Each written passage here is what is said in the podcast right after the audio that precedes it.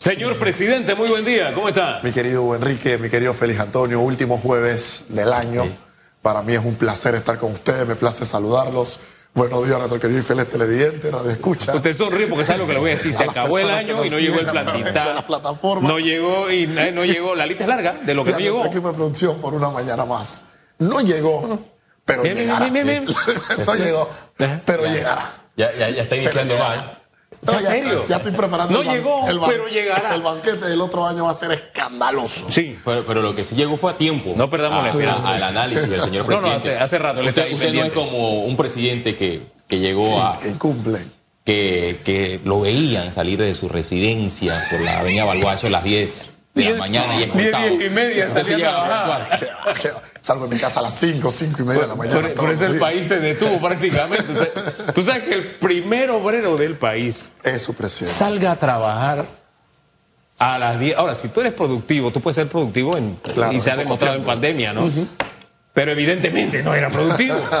Entonces, hay una anécdota de un vecino que se le encontró, ¿no? A esa hora, a las diez y media, bajando para su oficina. Qué rico, ¿no? Total. Hoy, hoy hablamos eh, ya del tema de los subsidios. Bueno, por una parte hay sectores que le piden al gobierno la extensión de dos subsidios que son relevantes actualmente, el del combustible y el del vale digital, pero hay otra parte, el sector empresarial le ha dicho al gobierno, los recursos del Estado son finitos y este tema hay que analizarlo ya finalizando este 2022. Totalmente, mi querido Félix Antonio. Considero que es un tema al cual hay que ponerle lupa con el inicio del año que se aproxima 2023, porque ¿cuál es la esencia? ¿Cuál es el matiz o la justificación que tienen per se los subsidios? Y es que uno de los principales fundamentos de un subsidio es cumplir con un carácter, primero, de emergencia y de necesidad, y segundo, que esa emergencia y necesidad tenga una temporalidad. Nosotros no podemos pasarnos toda la vida eh, pretendiendo que efectivamente vamos a tener que depender de un subsidio que efectivamente el Estado nos vaya a dar. Máxime cuando estos recursos, como muy bien señalas, primero, no le pertenecen al Estado, nos pertenecen a nosotros mismos. Segundo, no son infinitos, son finitos, tienen una finalidad. Y el propósito de un subsidio, pues, es frente a una emergencia que se presente, cumplir de manera temporal dicha situación. Ahora bien, de la noche a la mañana podemos levantar subsidios de baje- vale digital, levantar subsidios que se le tienen en estos momentos al combustible, sin hacer un análisis, una proyección, sin efectivamente ver que los números de, de la empleabilidad informal estén disminuyendo y que efectivamente la empleabilidad formal, esto acompañado de más plazas de empleo sean creadas, pues allí es donde debe empezar el gobierno nacional a hacer todo un mar, un análisis de proyecciones a corto, mediano y largo plazo, que eso efectivamente tiene todo un control, un organigrama, una, un esquema organizacional que uno paso a paso va cumpliendo con distintos lineamientos, pero aquí es muy importante tener de aliados, tener de mano derecha a la gente de derechas, a la empresa privada. Aquí es importante que las proyecciones que el gobierno tenga bien implementar, pues gocen de qué? De, de- de un resguardo, gocen de un abrazo, de un espaldarazo de la empresa privada, porque en la medida en la que efectivamente van disminuyendo los subsidios, que a eso es lo que nosotros debemos aspirar, a nosotros mismos ser nuestra fuente de ingresos, nosotros mismos convertirnos en nuestra fuente de producción, pues que esto se vaya viendo sin duda alguna impactando de manera positiva en nuevas plazas laborales, en nuevos organismos de empleabilidad, de tal manera que resulte en un mecanismo ganar-ganar. Ganamos como Estado porque efectivamente no tenemos que depender única y exclusivamente de la creación de subsidios y mucho menos de la justificación de estos, y pues hacemos que aquellos que dependen de un subsidio, pues tengan una oportunidad laboral formal para efectivamente contar con un ingreso. Ahora bien, en- nosotros debemos de partir de un fundamento claro. El Estado no crea fuente de ingresos. El Estado no crea plaza de trabajo. Y si nosotros dependemos de un Estado para crear fuentes de ingresos y plazas de trabajo, estamos haciendo las cosas mal. Porque quien debe encargarse de la empleabilidad, de los puestos de trabajo, pues viene de la empresa privada. Las inversiones y el crecimiento de un país no está dado por el crecimiento de un Estado. Cuando un Estado en un país tiene la necesidad de crecer, es un Estado que está camino a fracasar. Uno debe apuntar en primera instancia a una disminución, sin duda alguna, de Estado. Uno debe tratar de achicarlo en la mayor medida de lo posible, claro, pero con un Estado sólido que pueda brindar las condiciones mínimas para una sociedad. Hablemos de salud, hablemos de seguridad, hablemos de justicia pero que efectivamente el control, la parte de empleo, vaya de la mano sin alguna de la empresa privada. Entonces, en la medida en la que empecemos a cimentar las bases y analicemos todo como país, pensando en un desarrollo a mediano y largo plazo de nuestra seguridad y de nuestros estamentos internos, pues efectivamente vamos a estar viendo que el subsidio es un tema al cual le debemos dar un rango de temporalidad y debemos empezar a desarrollar políticas públicas que impacten de manera positiva en el país y en el bolsillo de los panameños. El gobierno recientemente gastó millones de dólares en una práctica que se repite todos los años y es en la entrega de productos cárnicos, ya sea jamones, pavo, eh, pollo con sabor a jamón, etcétera. Pero la IG cuenta con una plataforma que hubiese solucionado este tema con una contención del gasto evidente. Y esto lo menciono y también lo tocó eh, eh, mi hermano Famanía con relación a las 500 personas que meses atrás recibían el beneficio del vale digital. Y todo esto es controlado por la plataforma de la AIG, que ya se ha reducido a 226 personas que viven en condición de vulnerabilidad.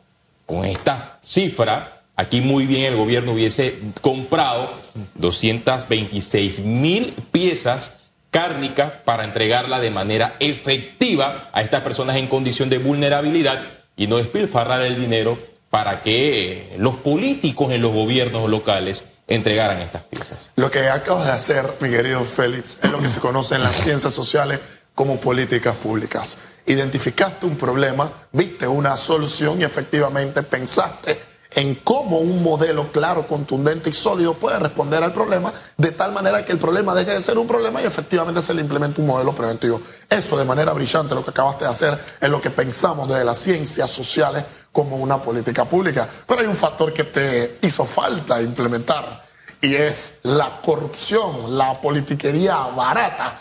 Y si cumplimos con las disposiciones reales, pues cumplimos nada más con una parte, con un sector de la ciudadanía. Pero si compramos más, si despilfarramos y si malgastamos, ¿sabes qué es bueno? Es bueno para la casta política, es bueno para la politiquería, es bueno para el voto, es bueno para el favor, es bueno para saber que Hugo me sigue debiendo a mí porque yo le di el jamoncito.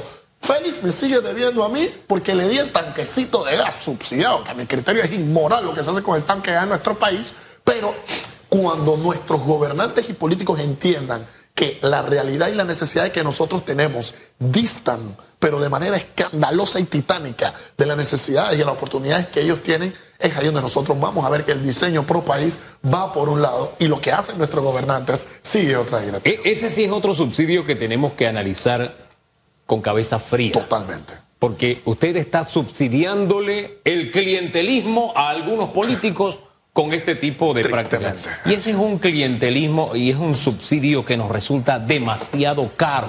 Es perverso, porque al final son funcionarios en su gran mayoría que no tienen nada que presentar. Entonces, la política es un intercambio, se convierte en un intercambio de favores. Yo te ayudo para que tú me des el voto. Y eso condena al ciudadano a vivir en la condición en que nos encontramos actualmente. Porque si al final tú estás votando por mí por el favor que te hago y no por un trabajo, no nos debemos nada, estamos a paz y salvo. Y son las prácticas que tenemos que superar como país. Ese subsidio perverso sí tenemos que eliminarlo, fíjese, ese subsidio que permite nombramientos de personas que no trabajan, simplemente son botellas. Seamos, seamos claros, hablemos con franqueza. Ese subsidio tenemos que eliminarlo. Totalmente. Tenemos, ahora, puede que usted piense distinto, señor presidente. No, para nada, para nada. Mira que ustedes saben mi posición y mi postura. Yo soy de derechas, minarquista de ideología.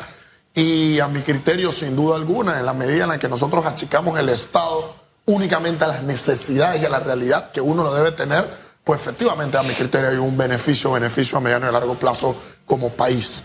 Eh, pero nosotros nos hemos encontrado y seguimos estando secuestrados por pequeños grupos, secuestrados por pequeñas personas, secuestrados por algunas personas que tienen el país para sus intereses. Tienen una caja chica en distintas instituciones, tienen la autoridad y el poder de nombrar a personas en otras instituciones, tienen la oportunidad de decidir qué se hace ley o qué no se hace ley en la República, tienen la oportunidad de hacer con la justicia todo aquello que les plazca y al final del día pareciese que la política se convierte en la herramienta para ayudar a aquel que llega a un cargo, pero no para ayudar y servir a aquel ciudadano que efectivamente lo puso en una silla. Y como se habla, ¿no? Que hay un partido que asegura tener un 30, 33% para poder ponerlo en una silla, pero cuando se llega a la silla, ese 33% no tiene ningún tipo de beneficio ni impacto. Por eso destacábamos hace algunos minutos cuando estaba el señor Oliva, hacíamos una revisión mental de lo que ha hecho él al frente de la institución.